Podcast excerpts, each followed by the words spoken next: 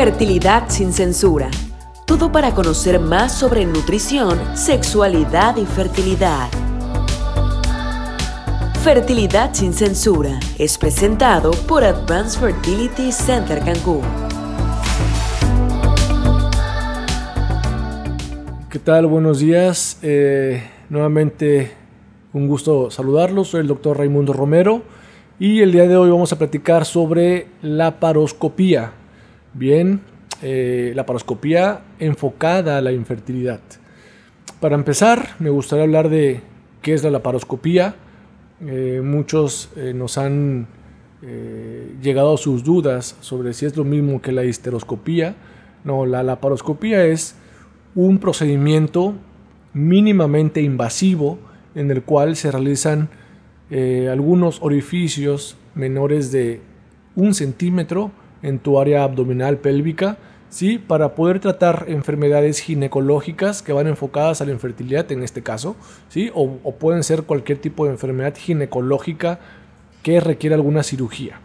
Bien, actualmente la cirugía laparoscópica es la cirugía eh, estándar de oro o gol estándar para procedimientos ginecológicos los procedimientos de que antes llamaban de cielo abierto o, abiertos eh, ya no son los recomendables, dado que en la laparoscopía se tiene una mayor visualización de las áreas que normalmente tus ojos no pueden ver. Bien, eh, hablando de, justamente las, las enfermedades que van a estar afectando nuestra fertilidad y que son tratables con la laparoscopía, tenemos varias, dentro de las cuales tenemos los quistes ováricos, que también dentro de los quistes ováricos tenemos varios tipos de quistes. Tenemos a la endometriosis, que es un mundo de, de, explicación con respecto a la endometriosis. Tenemos a, las, a los miomas, que son tumores benignos dentro del útero, ¿sí? y va a depender del tamaño de los mismos y de la localización para ver si son eh, candidatos a realizar una cirugía o no. No todos los miomas deben ser operables, ¿sí? solamente se pueden mantener en vigilancia y hay ciertos tipos de miomas que sí requieren cirugía. Como les comento y recalco, va a depender del tamaño y de la localización de los mismos. Bien, entonces ya hablamos de los quistes, ya hablamos de la endometriosis, ya hablamos de los miomas.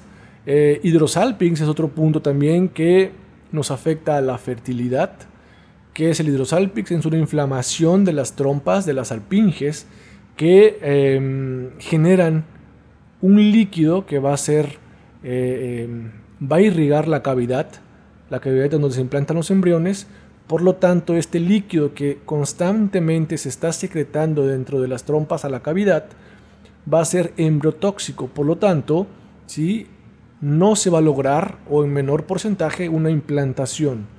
Este tipo de patologías, primero es importante diagnosticarlas ¿sí? con un ultrasonido transvaginal y confirmándolo también con una histerosalpingografía para posteriormente tratarla por medio de una laparoscopía ya sea obstruyendo o cortando las talpinges, las trompas, o extrayéndolas en su totalidad. Esto va a depender del el criterio médico que en este caso tenga. Em, ¿Qué otras patologías se pueden tratar? Bueno, hablando de los quistes, entre los quistes tenemos quistes simples, que va a depender también del tamaño, endometriomas, quistes complejos, ¿sí? que son también operables y como les comento, y, les, dije también de los miomas, en los quistes es igual.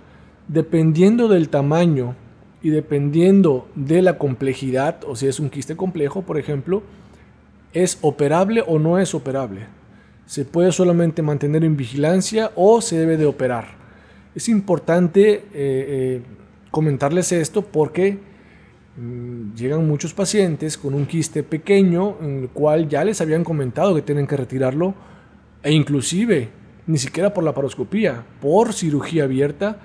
Entonces, importante acudir con tu ginecólogo que eh, sea de confianza o a lo mejor tener una segunda opinión si en este caso te quieren hacer una cirugía abierta.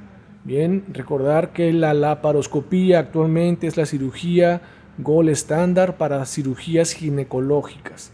Bien, pide siempre una segunda opinión en este caso.